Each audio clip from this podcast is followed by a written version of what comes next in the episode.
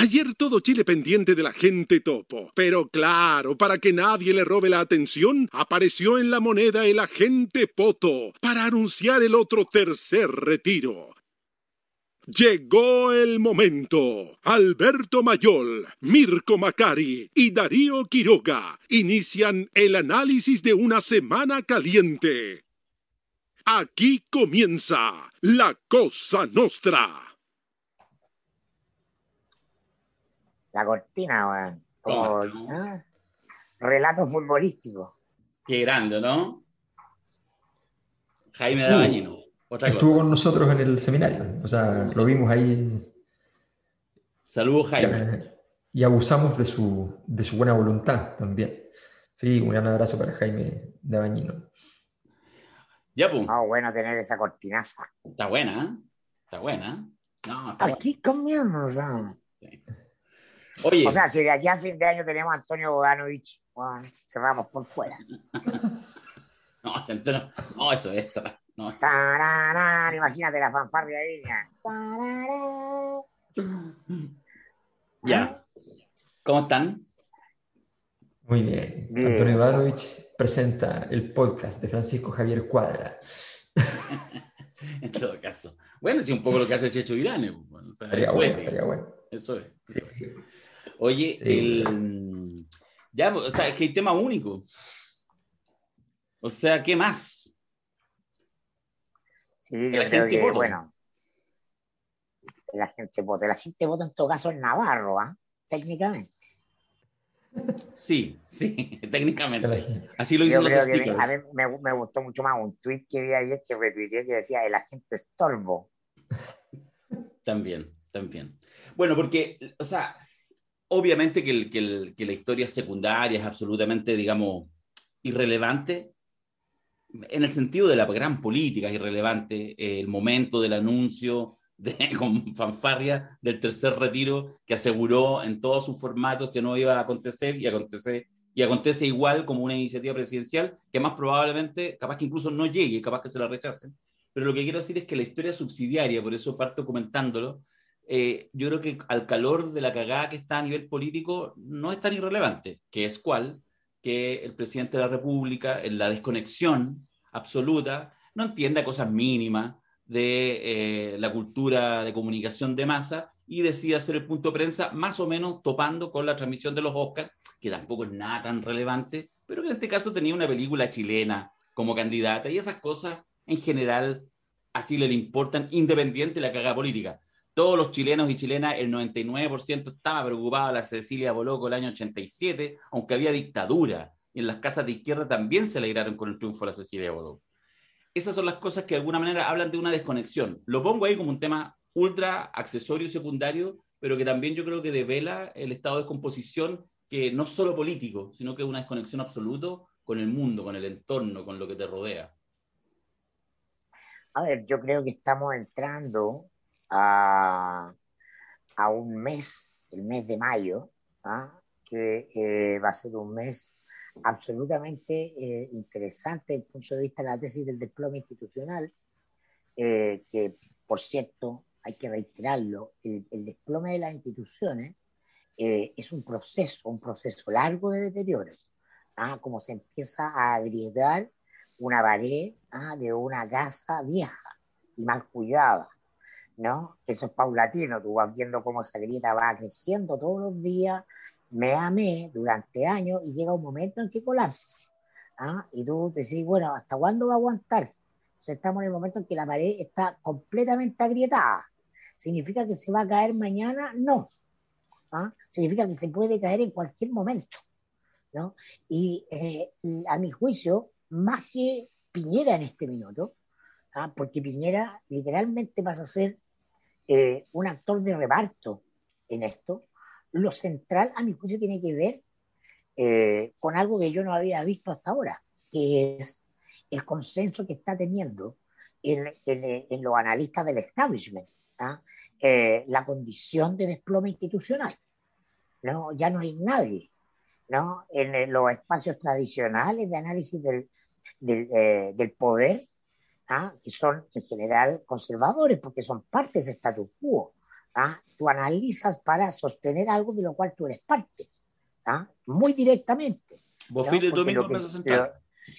claro, pero, pero hay otro, no solo él, ¿ah? hay un conjunto de, de, que ya dicen que el deterioro es total y que el presidente está en la soledad absoluta. Y en el fondo, y esto es lo grave, porque ese análisis es un análisis que se guarda para el final. ¿Por qué? Porque los compromete a ellos. ¿Ah? El desplome de la autoridad presidencial es el desplome del sistema completo, no es del sistema ejecutivo, congreso, legislativo, es de todo el conjunto de dispositivos no institucionales que construyen el poder simbólico, ¿ah? que le dan fuerza y coherencia a ese relato, que te ponen los márgenes. ¿ah? El que te dice, no, esto no es democrático, ¿ah? esto es una locura que habitualmente, esto es Venezuela, ¿ah? o esto es simplemente fumar opio. Está lleno de distintos adjetivos de todo tipo para poner la frontera de lo razonable y de lo no razonable.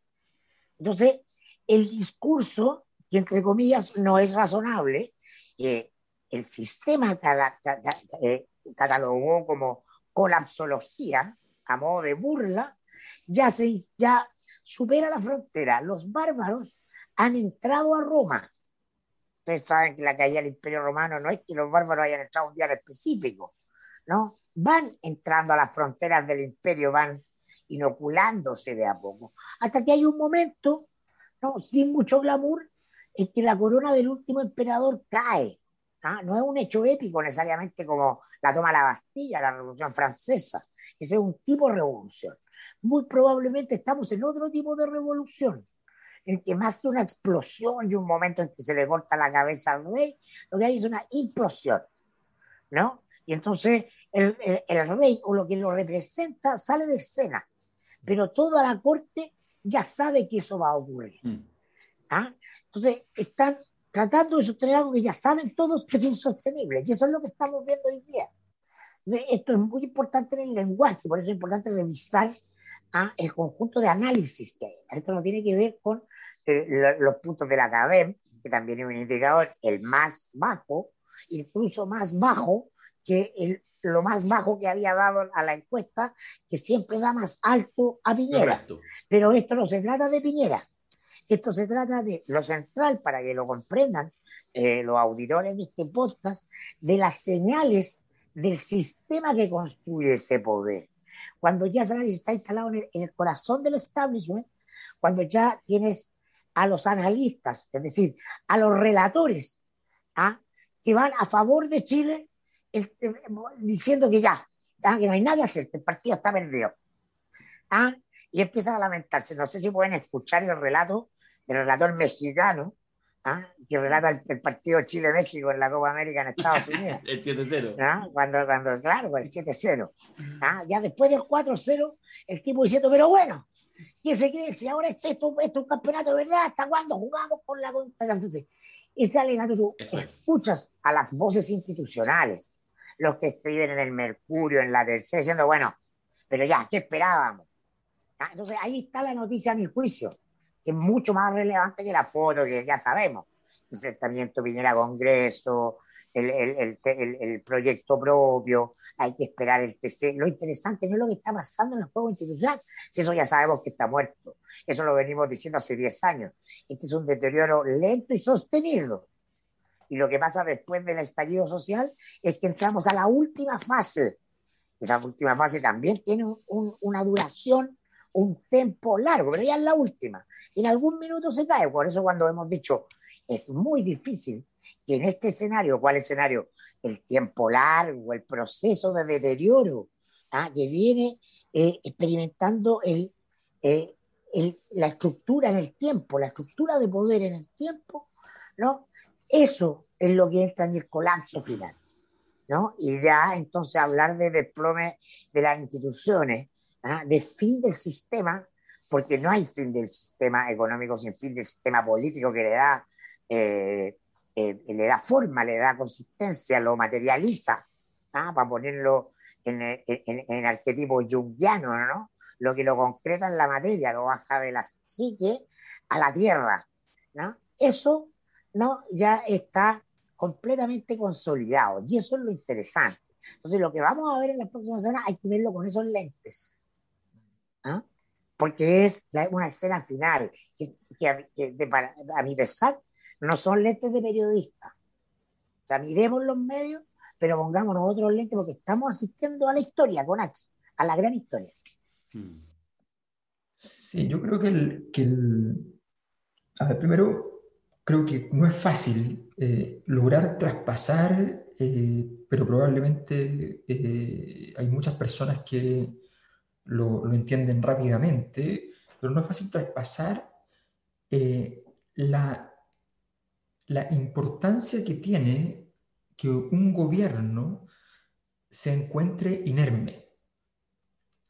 los gobiernos son entidades tan articuladas por toda la trama institucional, tan articuladas por las posibilidades infinitas que te ofrece la ley, por la cantidad de funcionarios capaces de movilizar, por la cantidad de soldados materiales y, y soldados simbólicos, sacerdotales, que, que puedes mover, que cuando tú te encuentras con un gobierno que sencillamente, cuando mueve las piezas, no se mueve nada, es porque realmente lo que está pasando es de una atrocidad, de, una, de, un nivel de, de, un, de, un, tamaño, de un calado tan grande, que, que, lo, que lo único que podemos apreciar entonces es la ausencia de capacidad de tracción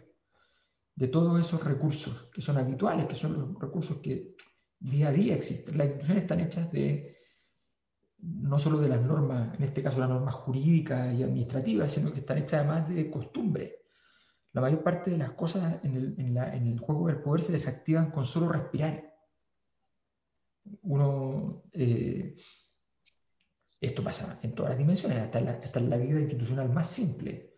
O sea, eh, estamos parados en, una, en, un pasaje en una población eh, y, y, empieza a quedar ahí un poco, empieza a surgir un poquito de crispación entre ciertos actores de la, de la, de la manzana, entre el, el jefe de barra y el ayudante de protección eh, de, un, eh, narcotraficante pequeño.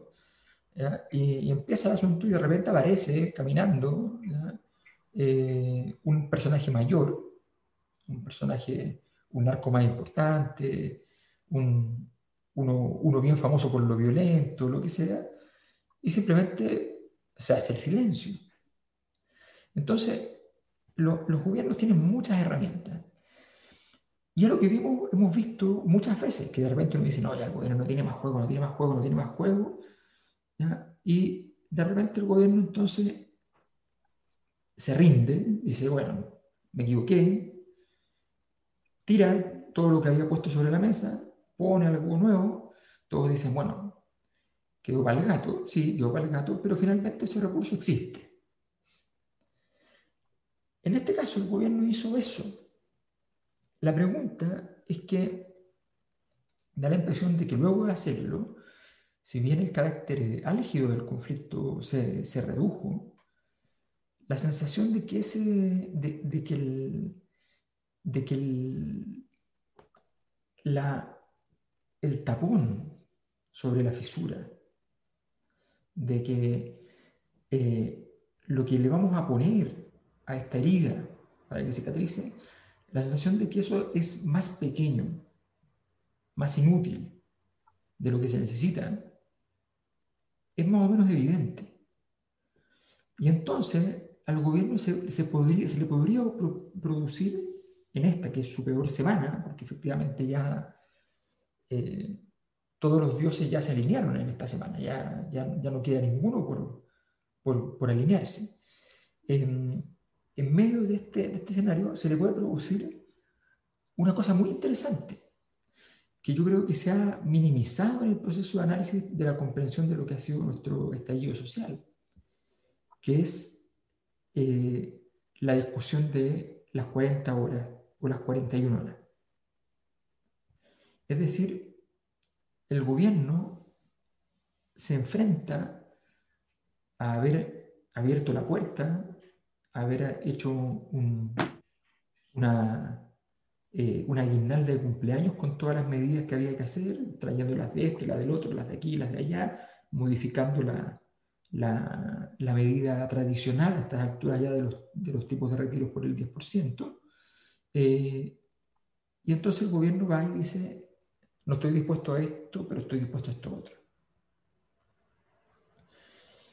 Y el gobierno cree que con eso domestica el animal y todavía defiende parte de su, de su posición. ojo que como esto es para el 90% y no para el 100%, no es lo mismo. Y, y la sensación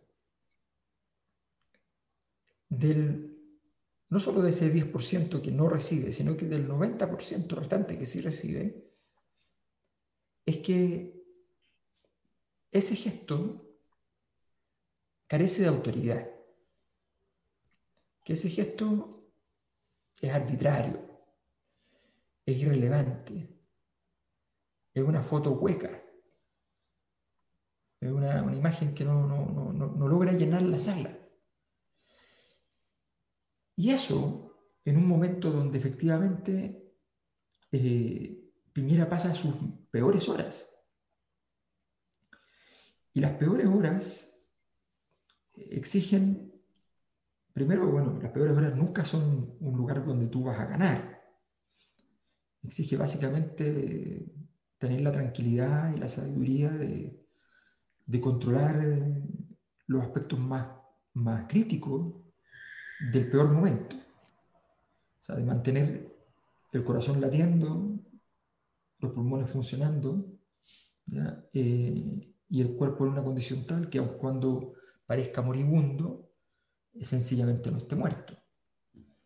Eh, el gobierno ha hecho su apuesta en, esa, en ese gesto.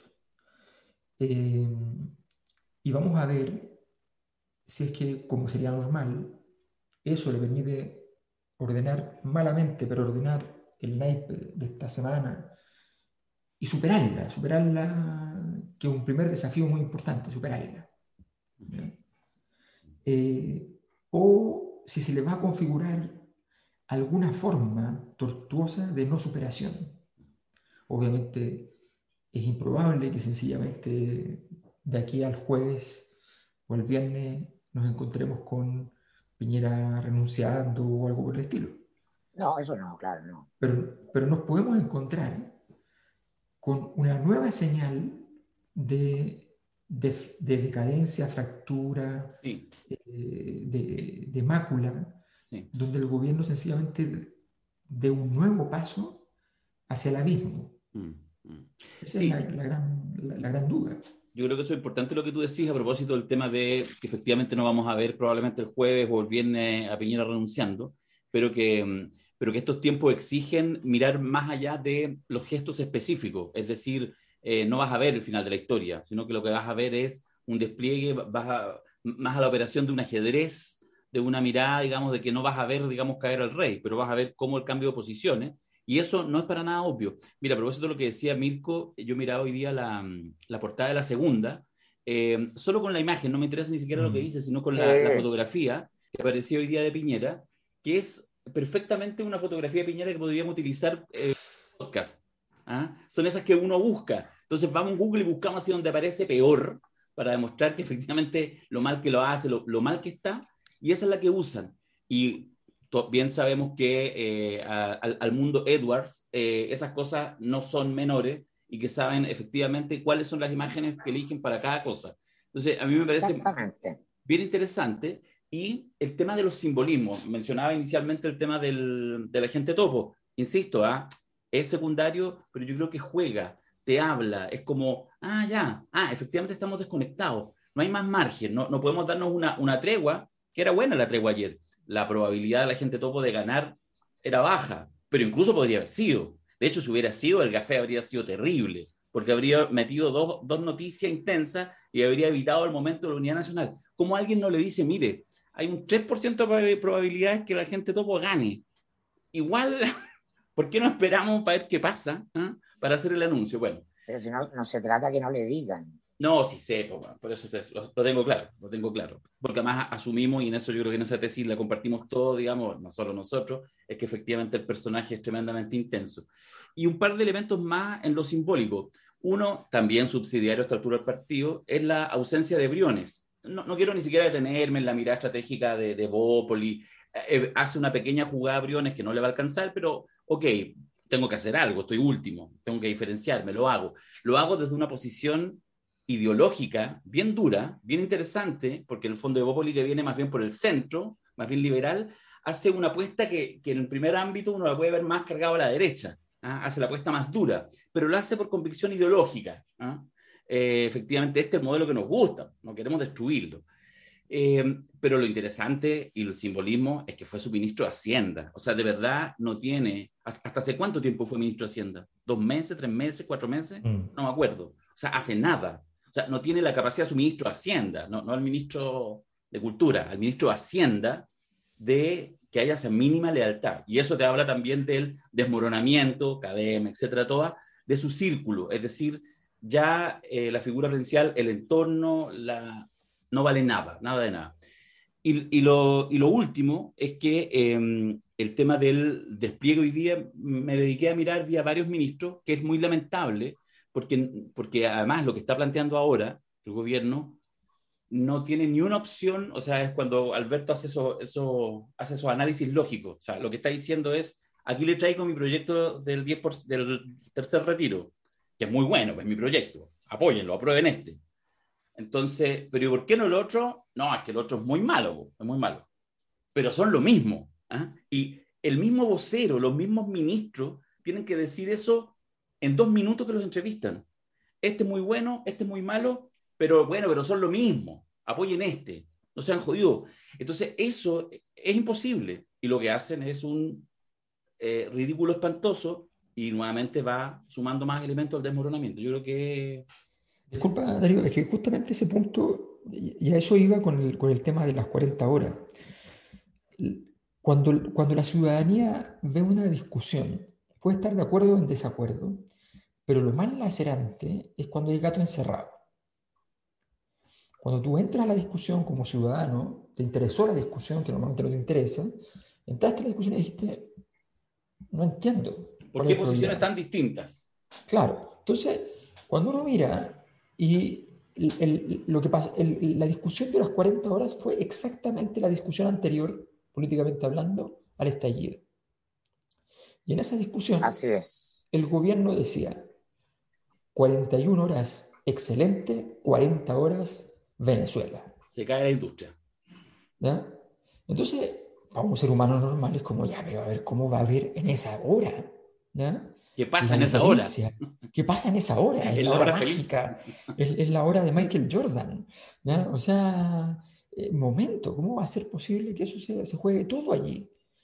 Y ahora estamos en, en, en, el mismo, en la misma situación. O sea, llegamos y es como, oye, pero si el gobierno puede al proyecto ponerle todo lo, al proyecto que ya existe, ponerle todas las cosas eh, que quiera, o sea, puede agregarle, decir, mira, oye, pero ¿por qué no le ponemos que también puedan retirar la gente que tiene eh, tipo de seguro, que te puede retirar la gente que tiene esto, que tiene lo otro? Bueno, sí, obvio, podemos ponerlo. pero espérate, ¿y cuál es la respuesta institucional que damos desde la Cosa Nostra?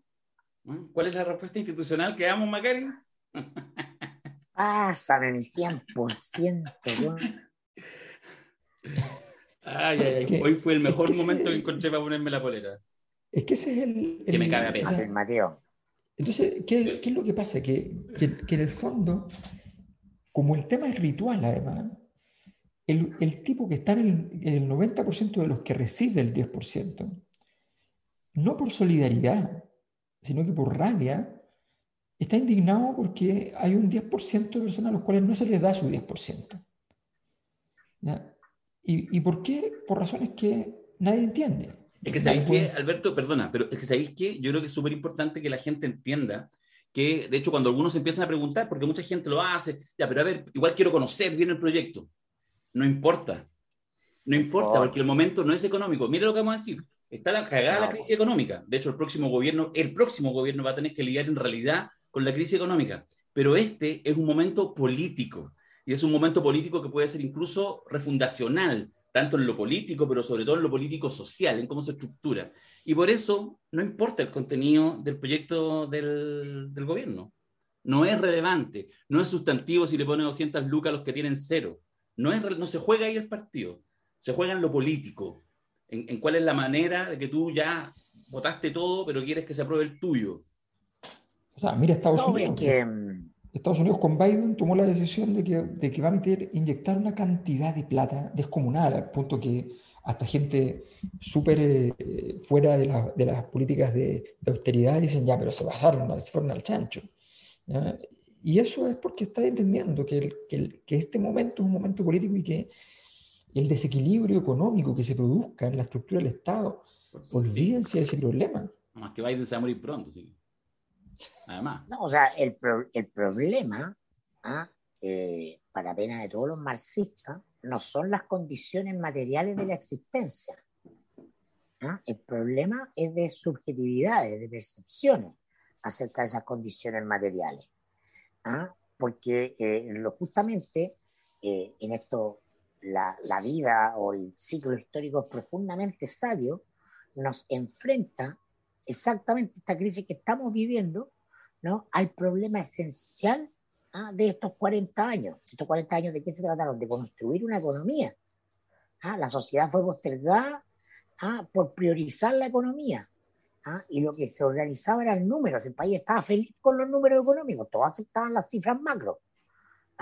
Eh, eh, eh, eh, eh, ¿Cómo se llama? Señores y plebeyos. ¿ah? A todo le hacía sentido. ¿ah? Entonces, eh, eso es lo que se deteriora, la- la- el plano de lo simbólico. Esto no se trata más de números, se trata de personas y en términos políticos no se trata de cuánto ah, me das, sino se trata de cuánto te creo. Porque el problema del gobierno no es la plata que ha dado o no dado, es la credibilidad, es cómo se percibe a alguien. Y esas son lecciones que te enseña, eh, nos enseñan en las escuelas de economía. Por eso no es casual ah, que Piñera sea un Chicago hoy a, a pesar de haber estudiado en Harvard en términos de estructura mental, ah, de, de que venga de los negocios duros del corazón de Sanhattan, ah, del alma de los Gordon Gekko de los 80, porque su matriz, ah, lo que ven como en el mundo son números, ah, y son buenos en eso, ah, y, y, y- y Piñera negocia y saca cálculos. ¿ah? De cuándo entregar y qué, fun- ese, ese no es el tema, el tema es la credibilidad. ¿ah? Es decir, muchos pueblos con mucho menos han sido mucho más felices y más leales a sus gobernantes y a sus líderes. Claro. ¿ah? Cuando Stalin ah, llama ¿ah? a los rusos a resistir hasta la muerte ¿ah? el asedio ¿ah? del ejército nazi, ¿ah? lo hace sabiendo que los rusos van a preferir morir que perder, que rendirse. ¿ah? Y entonces no se trata de las condiciones materiales. En, en- en India, en otros países, otras culturas te enseñan. ¿ah? No se trata de cuánto tienes, ¿ah? no se trata de indicadores. Qué lindo. Se qué trata lindo- de el sentido que tú le das Sí. a algo, porque podrías haber dado la mitad de lo que ha dado Piñera y tener a toda la gente feliz. Sí. ¿Ah? Y entonces esa es la gran lección para la gobernabilidad que viene. Sí, sí yo creo ¿Cómo, que. cómo- cómo nos hacen sentir que somos parte de algo más grande que nuestra propia realidad? Y que si nos toca hacer sacrificio, nos toca hacerlo a todos. ¿ah? Porque hay una realidad estrecha, por ejemplo. Entonces ahí está la esencia del relato, de construir un relato en la política. Y de que ese relato sea inspirador, que toque fibras emocionales. Y para eso se requiere una cosa, credibilidad.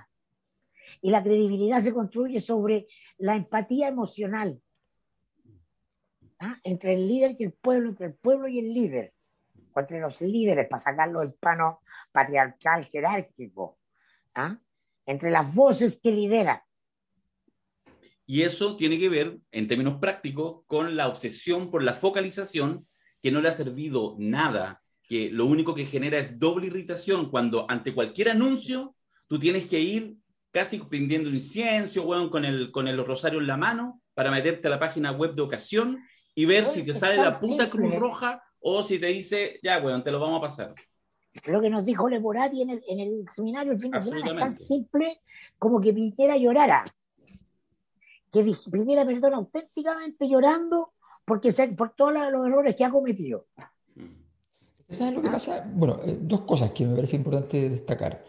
Uno es que el, cuando nosotros hemos dicho muchas veces que la, lo, lo, más importante del poder se, está cuando en el, en el, juego metafísico del poder tiene que ver con el hecho de que, de que el poder está anclado, anclado en una operación de un recurso que es sencillo, barato, básico, que se llama legitimidad, cuya única gracia, única gracia es que cuando tú echas a correr la bolita, la bolita recorre el camino sin que nadie la frene. Y resulta que cuando no hay legitimidad, la bolita se empieza a frenar. Y cuando no hay nada de legitimidad, la, la bolita no avanza. Avanza dos centímetros y se queda pegada ahí. Y la pregunta entonces es, bueno, pero eso que es la legitimidad decimos que es muy barato. Claro, pero no se compra. Exacto. Pero no se compra. Y ese es el, problema, esa es la diferencia con el aceite del auto, que también es barato, hace lo mismo, pero además se puede comprar. En este caso no se puede comprar. Y en ese contexto hay que entender cómo cada modelo de sociedad, cada tipo de sociedad, tiene un set de datos económicos que son la clave la clave de su supervivencia en términos de la legitimidad, ya sea por el pueblo o por las élites. Me explico. La locura, políticamente hablando, de, Allende fue, digo Allende por decir su gobierno, porque de hecho Allende tenía conciencia de que lo que estaban haciendo en ese sentido estaba mal. Era llegar a reducir a cierto nivel de extremo la tasa de ganancia de las empresas que no, les, no, no, no tengan juego posible eh, con las reglas del juego. O sea, si tú le quitas la tasa de ganancia a, un nivel altísimo, los sacas de varios mercados, desmercantilizas gran parte del, sistema y, y, sencillamente los dejas y le dices, no hay por dónde caminar, entonces la probabilidad de que se vuelvan disruptivos, digámoslo así, eh, es bastante alta. Pero eso que pasa con los empresarios también pasa con la ciudadanía.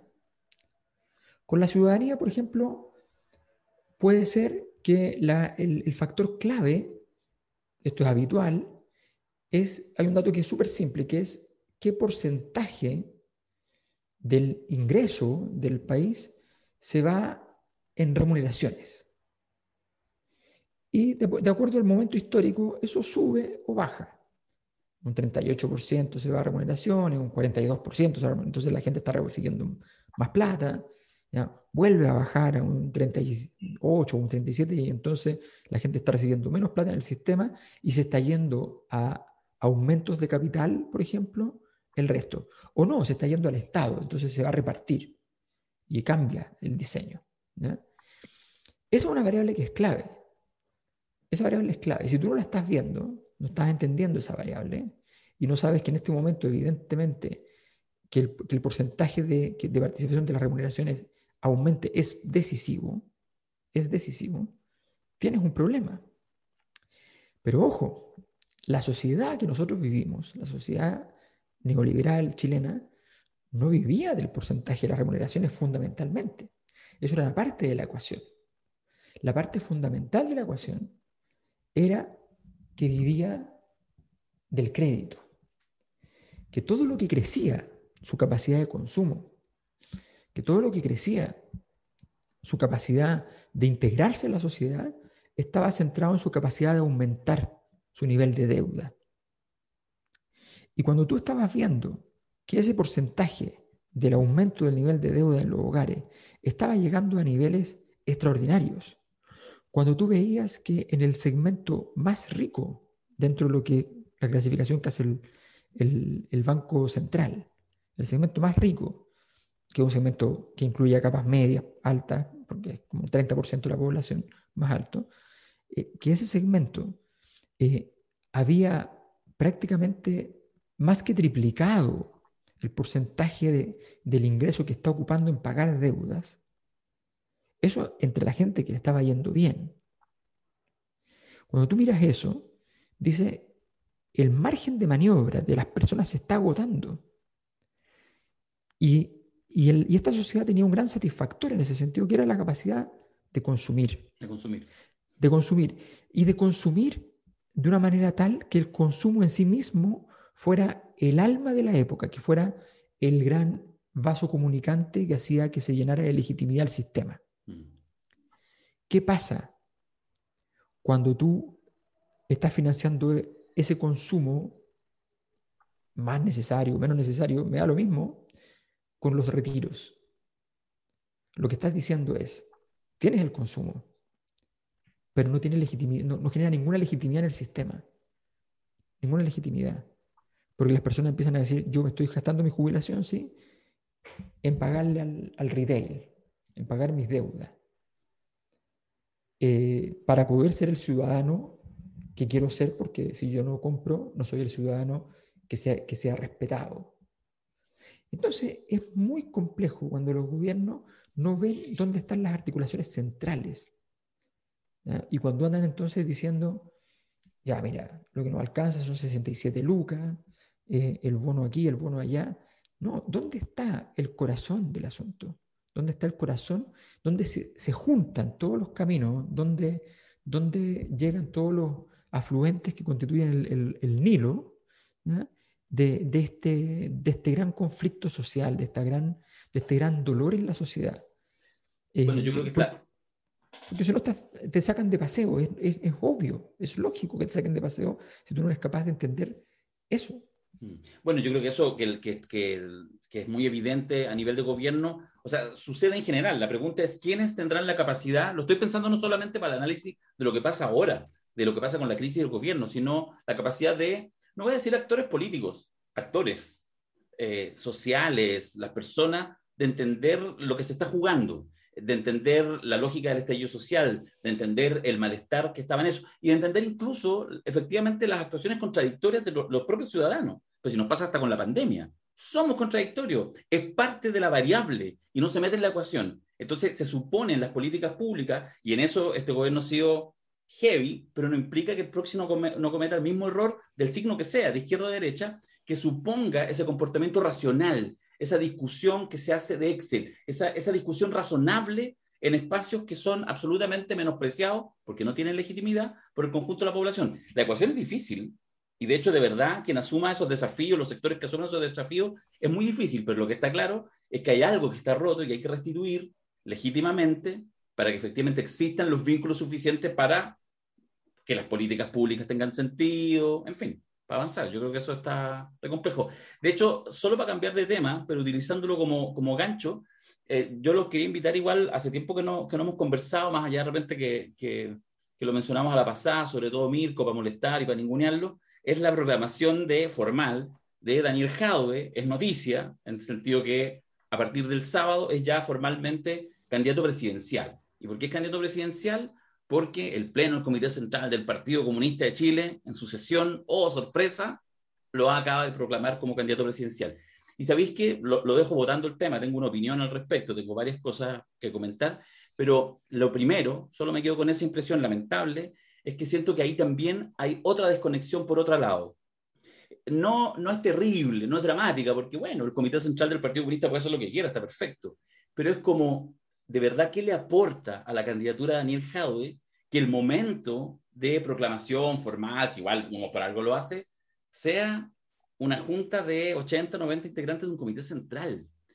Eh, yo siento que ahí, o sea, es un pasivo. Eh, yo entiendo las buenas intenciones y entiendo que son los, los, mecanismos, pero eso quiere decir que claramente, de verdad, pareciera que no están disponibles al desafío, que puede ser súper interesante. Yo creo que Daniel Jadwe tiene harto para crecer y puede ser el próximo presidente de Chile pero ¿en qué minuto te pegas el cacho de que efectivamente tienes que salir a jugar con múltiples variables y no quedarte circunscrito en un espacio clásico político de izquierda a derecha en que además vas a perder. En ese espacio Daniel Jadue va a perder si no es capaz de traspasar esa frontera. A mí no deja sorprenderme y creo que también hay una analogía, eh, un poquito de esa desconexión, por supuesto, con menos gravedad. No sé qué piensan ustedes. Que no lanza su candidatura en Bienvenido en Canal 13, No, y, oye, porque en este momento, pero, pero voy, más, voy más lejos. Si Daniel Pues la cosa este nuestra. claro, si Daniel Jau en este momento, en este momento, estuviera em, presentando su propuesta país respecto al sistema de pensiones. El sistema de pensiones mío va a funcionar así. Entonces, no, pero es que el tercer retiro, no, el tercer retiro tiene que, tiene que ocurrir. Y, y, una cosa disruptiva, es irrelevante. O sea, es irrelevante porque, tiene, porque ya no da lo mismo. Es evidente que puedes vender cuarto, el quinto, da, da lo mismo. Y entonces construye realidad, construye realidad. Y se toma el cuarto, el quinto, el sexto, hipotético, porque dice en el fondo, aquí lo importante es que la plata que vamos a usar para generar pensiones no es esa plata.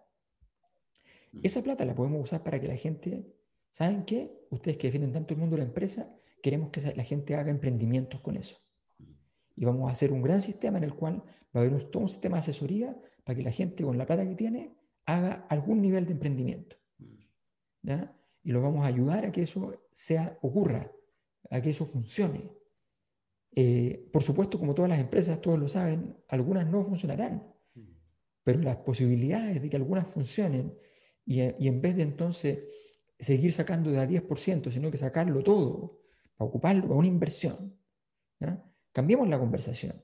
Y chuta, y entra por el lado del capitalismo, entra por el lado de las pensiones, va y, y, rebaraja el naipe, esperando que efectivamente, en todo lo contrario, como si fuera esto el año 69, eh, y entonces eh, cualquier partido, cualquier partido, da lo mismo cuál, entonces hace un evento grande, imagínense, además en pandemia, o sea, más fome que un evento en pandemia, mm.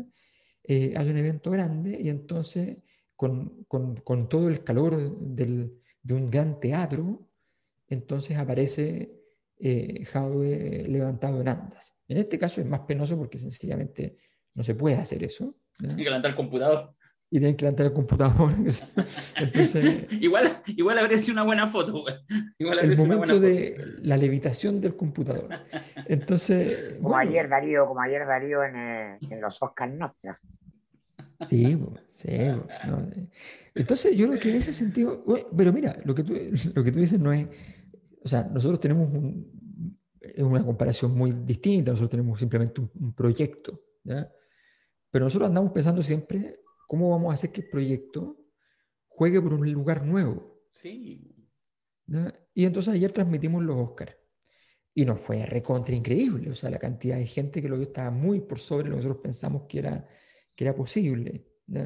Eh, y, y, la, cantidad de, la, cantidad de amor versus odio fue muy notable, como un 98% amor y solo un 2% de odio, porque igual hubo odio. Sí, pero eso si le hace. No hay, si no hay odio, algo está mal. Algo está mal. Claro, claro. Entonces, es fantástico y eso revela. Entonces, cuando tú estás, estás diciendo ya, vamos, vamos a atacar este lugar que no, que no hemos atacado, que no, hemos, no lo hemos hecho. E, esa creatividad, que es una creatividad que se puede hacer la creatividad no es una cosa así como hermosa y buena onda.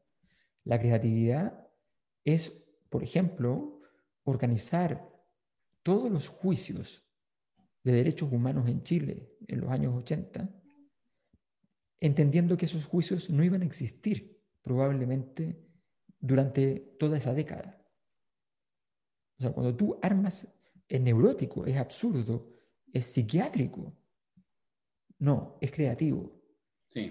Tú estás construyendo un recurso al armar un juicio que sabes que no existe, pero que con el solo hecho de armarlo le das una legitimidad, una, potencia, una estatura muy distinta. ¿Ya? No estoy denunciando con el dedo parado lo que han hecho mi familia. Aquí están los antecedentes. ¿Ya? En esta querella que no puede ser presentada. Y en esta otra querella, y aquí está el alto de las querellas que no pueden ser presentadas porque no hay justicia. la conversación cambia radicalmente.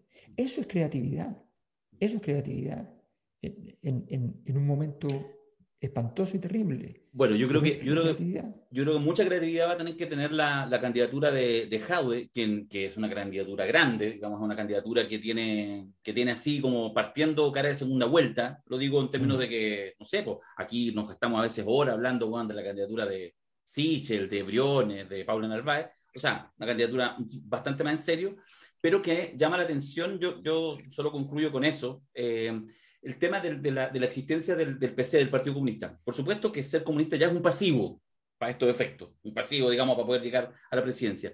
Pero ¿sabéis qué? Más que los harakiri, porque ¿qué, qué va a hacer? ¿Va a empezar a renegar de Cuba? No, no, no, si eso, ese pasivo ya está, olvídense. Pero la toma de decisión de que el momento de proyección sea el pleno del Comité Central del Partido Comunista, eso sí se puede decidir. ¿Cachai? Que es un poco la interpelación, a mí me pasa, yo hago una diferencia, aquí los tres tenemos cada uno sus miradas, yo sumo sin ningún problema una perspectiva más militante en el sentido que, me apasiona, que me gusta apoyar, que sé ciertos proyectos, ciertas candidaturas, pero lo que uno les pide es eso, es creatividad, porque efectivamente la lógica no es solamente que tu entorno te diga, no, lo hizo muy bien, porque además eso siempre va a estar, sino dar peleas que tengan capacidad impugnadora de, por lo menos, perspectiva de éxito. Y en ese sentido veremos en las próximas semanas si aparece esa creatividad. O sea, hoy día, la noticia del día era que se armó entonces una, una comisión que busca independiente, sumar independiente. Uno habría esperado que el día de la proclamación eso es lo que se mostrara y no anunciara que Lautaro Carmona sale a buscar independiente. Eh, es raro. ¿eh? Entonces, bueno, en fin, yo, yo creo que está plagada de buenas intenciones el, camino, pero... Igual que, el, igual que el camino al infierno. bueno, por eso. Sí, sí. O sea, lo, disruptivo, lo interesante habría sido que efectivamente para esa propuesta, por ejemplo, de pensiones, eh, Java apareciera diciendo, no, sí, esto se conversó, no está del todo de acuerdo, pero se conversó con y dar una, una, una playa de nombres que nadie esperaría. Alberto Mayor, por ejemplo, a ti, ¿alguien del entorno de Daniel Jadwe te ha llamado? No, yo hace cuatro años ya casi que no sé nada de... Ya, ¿qué creo yo? ¿Qué creo yo? deja, el consejo es gratis, es visible y sabemos que la gente del PC también lo, lo lee, lo, lo no, nos escucha, etc. Por ejemplo, o sea, si yo hago una lista con Mayor, puedo hacer una lista de 200 personas, así. Mayor fue candidato presidencial, se lo cuento, en la última, en la anterior. Él fue relativamente bien, etcétera, un intelectual, eh, fue, en fin, de verdad, llámalo. Lo más probable es que, que Alberto diga, mira, no, estoy en Valencia, en realidad no estoy en esto, la cosa nuestra es más grande que la presidencial. Ok, está bien pero de verdad no hay sondeo. Entonces, a, mí me llama la atención, vuelvo al tema de hacer la figura un poco con la crisis fuerte que tenemos a nivel gobierno. Esa es fácil, hacemos polera, es fácil, pero Piñera ya está muerto. La pregunta es, ¿qué es lo que surge sobre eso? Y ahí, lo digo hoy por Daniel, lo podría decir respecto a otros espacios, otras candidaturas y otras organizaciones, la pregunta es si en realidad alguien va a estar disponible a construir creativamente vida para lo que viene más allá de Piñera.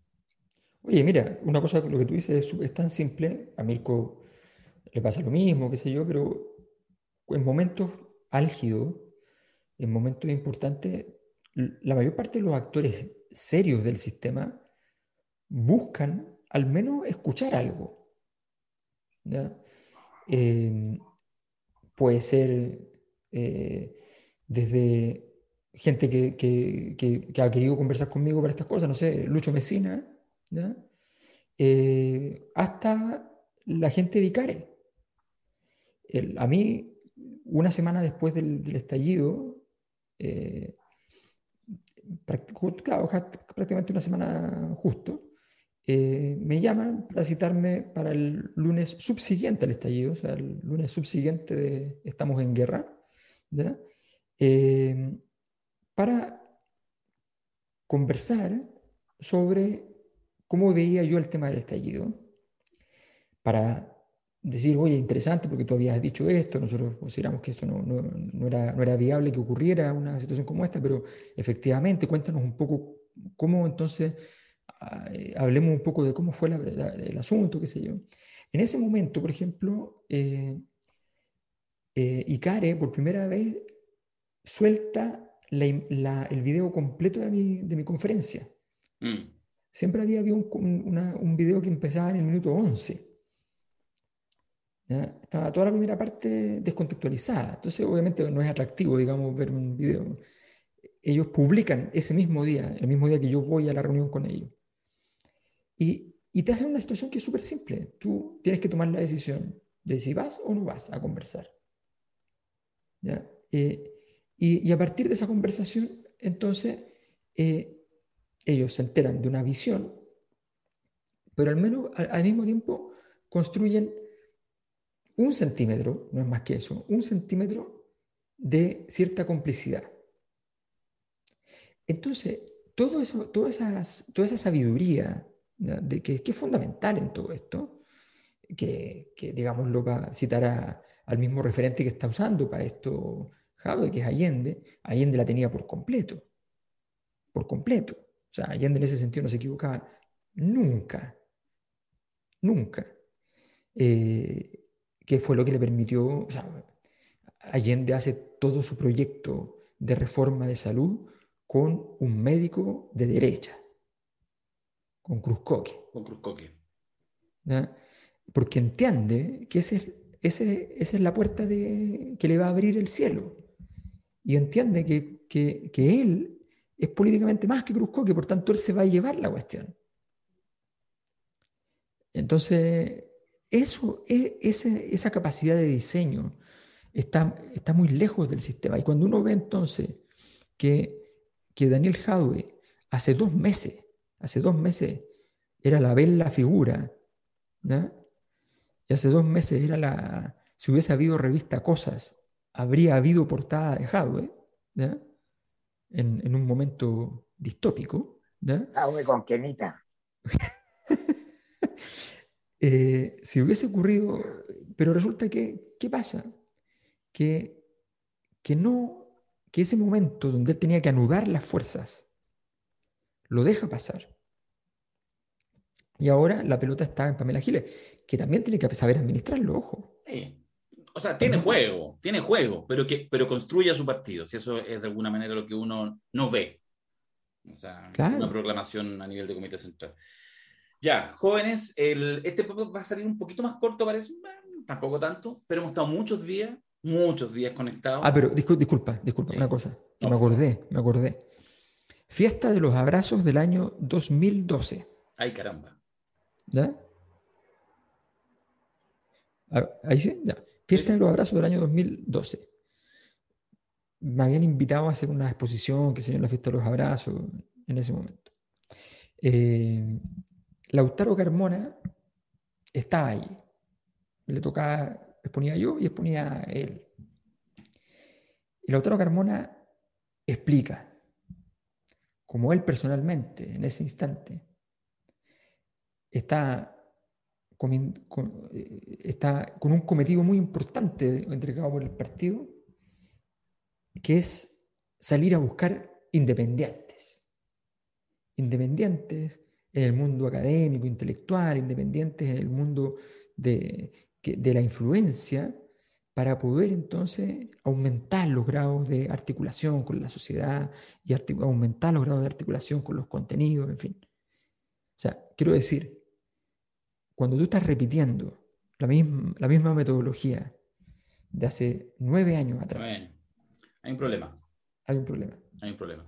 Hay que decir que yo también estaba ahí el 2012 en los abrazos, pero no exponiendo, sino con un melón con vino ahí. Es que hay una premisa, hay una premisa del PC que puede ser fatal. Que es nadie es más grande que el partido.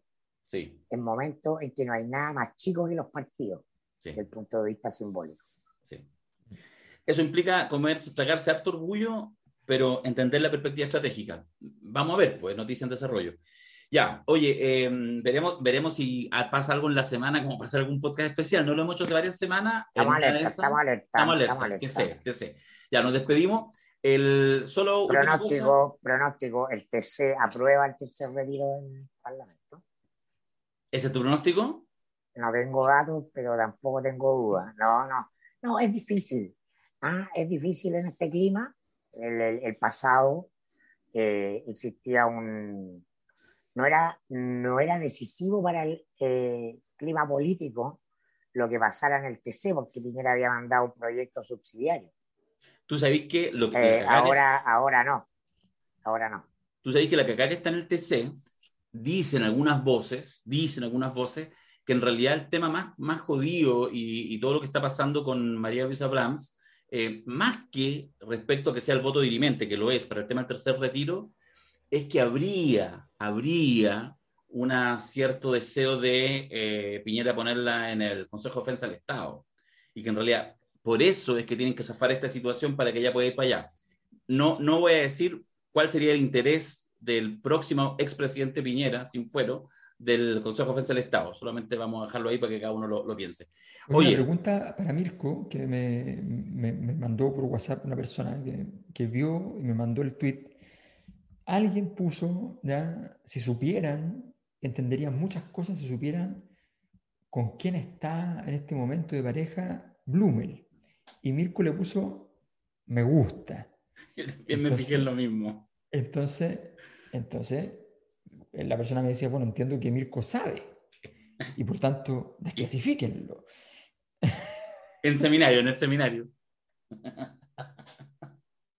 Hay que dejar la interrogante, pero bueno, uno va dejando huella en redes sociales, pero yo, aunque no lo parezca, aunque no lo parezca, boom, boom, como soy periodista, trato de ser responsable en lo que digo. Entonces, a veces ah. hago afirmaciones de cosas que sé, y otras veces lanzo conjeturas, diciendo que solo son eso, conjeturas. Así que para meternos en, la cama de otras personas, hay que reportear primero. Perfecto. para tener no solo, no solo sospechas, no solo información de trascendido, sino que ciertas confirmaciones.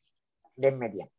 Está girando ahí la grabación eterna, como cuatro horas y media, de los Oscars, y eso es porque tenemos cine y política, el próximo seminario, 6, 7 y 8 de mayo. Y están ahí ya eh, todas las cosas en la, en la página web para que se entere si es que quiere participar. Y en la aplicación, la cosa que ha tenido exitazo, miles de descargas de la aplicación, miles, no tengo la cifra exacta, pero iban en caleta de miles. Y subimos hace un par de días atrás un regalito que nos enviaron, que es la cosa Trap que es justamente un sampleo, eh, un sampleo del tema de Camilo Salinas. Y como somos buena onda, vamos a terminar este podcast y se lo dejamos a continuación para que lo puedan disfrutar eh, por completo. Muchachos, nos vemos para la otra. Cuídense. Nos vemos. Chau. Adiós.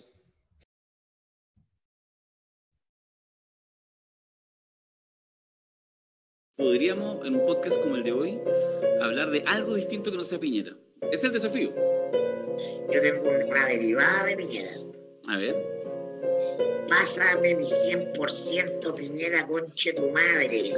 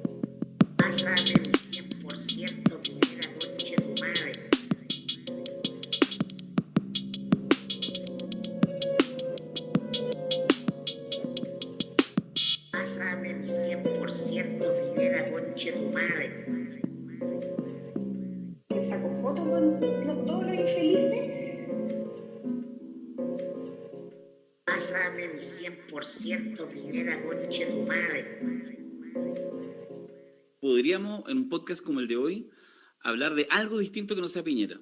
Es el desafío. Yo tengo una derivada de Piñera. A ver. Pásame mi 100% Piñera, conche tu madre, madre, madre, madre.